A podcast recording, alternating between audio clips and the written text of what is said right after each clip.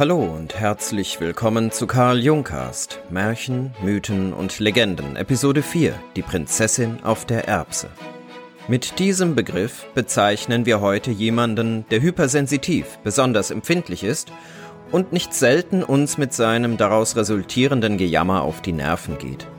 Aber ist das auch dasjenige, was dieses Märchen uns mit auf den Weg geben kann? Finden wir es heraus. Wie immer gibt es zuerst eine Lesung des Märchens und daran anschließend wagen wir uns an die Interpretation. Wer direkt zur Interpretation gehen möchte, der schaut wie üblich in die Beschreibung für eine Sprungmarke. Bis gleich. Die Prinzessin auf der Erbse von Hans Christian Andersen. Es war einmal ein Prinz, der wollte eine Prinzessin heiraten, aber es sollte eine wirkliche Prinzessin sein. Da reiste er in der ganzen Welt herum, um eine solche zu finden, aber überall war etwas im Wege. Prinzessinnen gab es genug, aber ob es wirkliche Prinzessinnen waren, konnte er nicht herausbringen. Immer war etwas, was nicht so ganz in der Ordnung war. Da kam er denn wieder nach Hause und war ganz traurig, denn er wollte doch so gern eine wirkliche Prinzessin haben. Eines Abends zog ein schreckliches Gewitter auf. Es blitzte und donnerte, der Regen strömte herunter, es war ganz entsetzlich. Da klopfte es an das Stadttor, und der alte König ging hin, um aufzumachen. Es war eine Prinzessin, die draußen vor dem Tore stand. Aber o oh Gott, wie sah die von dem Regen und dem bösen Wetter aus? Das Wasser lief ihr von den Haaren und Kleidern herunter, es lief in die Schnäbel der Schuhe hinein und an den Hacken wieder heraus, und doch sagte sie, dass sie eine wirkliche Prinzessin sei. Ja, das werden wir schon erfahren, dachte die alte Königin, aber sie sagte nichts, ging in die Schlafkammer hinein, nahm alle Betten ab und legte eine Erbse auf den Boden der Bettstelle. Darauf nahm sie zwanzig Matratzen und legte sie auf die Erbse und dann noch zwanzig Eiderdunenbetten oben auf die Matratzen. Da musste nun die Prinzessin die ganze Nacht liegen. Am Morgen wurde sie gefragt, wie sie geschlafen habe. Oh, erschrecklich schlecht, sagte die Prinzessin. Ich habe meine Augen fast die ganze Nacht nicht geschlossen. Gott weiß, was da im Bette gewesen ist. Ich habe auf etwas Hartem gelegen, so dass ich ganz braun und blau über meinen ganzen Körper bin. Es ist ganz entsetzlich. Nun sahen sie ein, dass es eine wirkliche Prinzessin war, da sie durch die zwanzig Matratzen und die zwanzig Eiderdunenbetten hindurch die Erbse verspürt hatte. So empfindlich konnte niemand sein als eine wirkliche Prinzessin. Da nahm der Prinz sie zur Frau, denn nun wusste er, dass er eine wirkliche Prinzessin besitze, und die Erbse kam auf die Kunstkammer, wo sie noch zu sehen ist, wenn niemand sie gestohlen hat. Sie, das war eine wahre Geschichte. Dieses Märchen ist im Gegensatz zu den bisher hier im Karl Jungcast vorgestellten ein Kunstmärchen.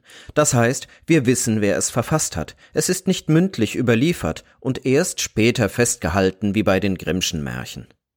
Der Autor dieses Märchens ist Hans Christian Andersen, von dem uns viele schöne und oft hochsymbolische Erzählungen erhalten sind. Das Grundproblem dieses Märchens der Prinz möchte eine Prinzessin heiraten, aber immer ist ihm bei der Suche etwas im Wege, obwohl er viele Prinzessinnen kennenlernt. Jedoch ist er nie sicher, es mit wirklichen Prinzessinnen zu tun zu haben. Es muss eine wirkliche Prinzessin sein. Wie also herausfinden, welche der Prinzessinnen eine echte ist? Die Frage, was eine wirkliche Prinzessin ausmacht, wird dabei vom Märchen zunächst gar nicht beantwortet, sie ergibt sich indirekt aus der Prüfung der alten Königin.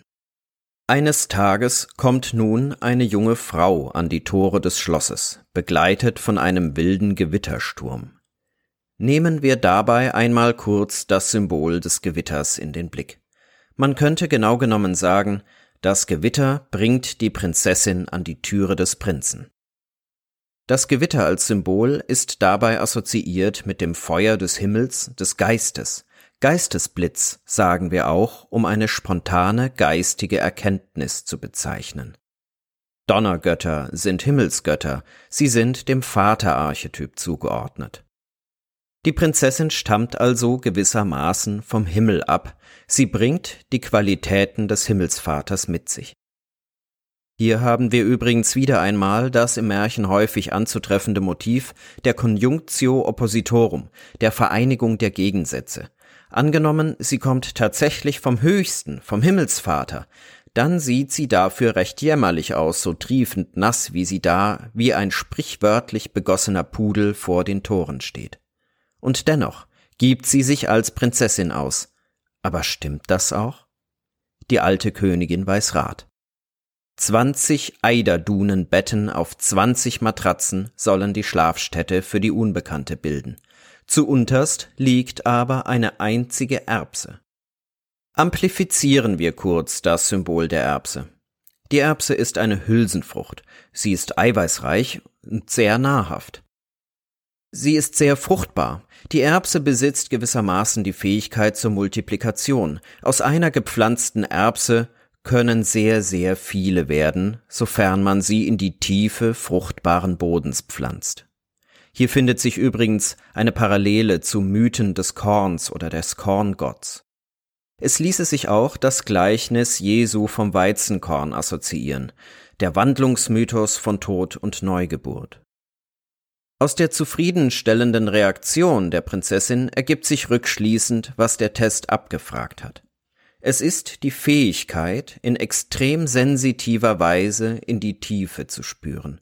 Durch alle Schichten hindurch ist die Prinzessin in der Lage, den Keim neuen Lebens wahrzunehmen. Symbolisch gedeutet hat sie die Fähigkeit sensitiver Kontaktaufnahme mit den Elementen, die in der Tiefe des Unbewussten liegen. Sie kann das fruchtbare Potenzial, das sich in der Erbse symbolisiert, in der Tiefe spüren. Viel mehr noch, sie kann das, was dort liegt, gar nicht ignorieren, grün und blau gelegen fühlt sie sich. Hier kommt die Hauptfähigkeit des von Carl Jung beschriebenen Archetyps der Anima zum Ausdruck.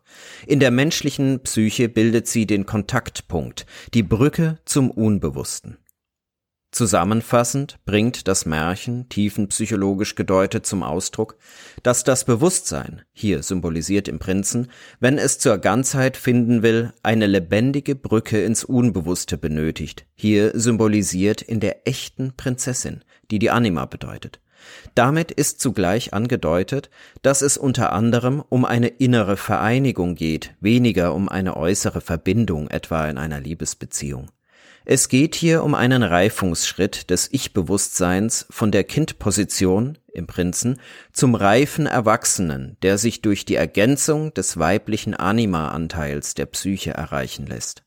Auf der individuellen Ebene benötigt es damit neben der Entwicklung des Bewusstseins eine Entwicklung der eigenen sensitiven Seite und ihrer intuitiven Fähigkeiten, wie sie in der tiefen Psychologie im Archetyp der Anima zum Ausdruck kommt.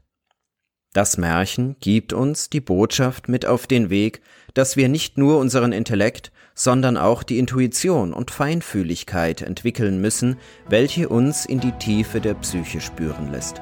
Dann haben wir unsere wahre Prinzessin gefunden und können eine innere Hochzeit der liebenden Verbindung von Bewusstsein und Unbewusstem halten. Ich danke Ihnen fürs Zuhören und bis zum nächsten Mal.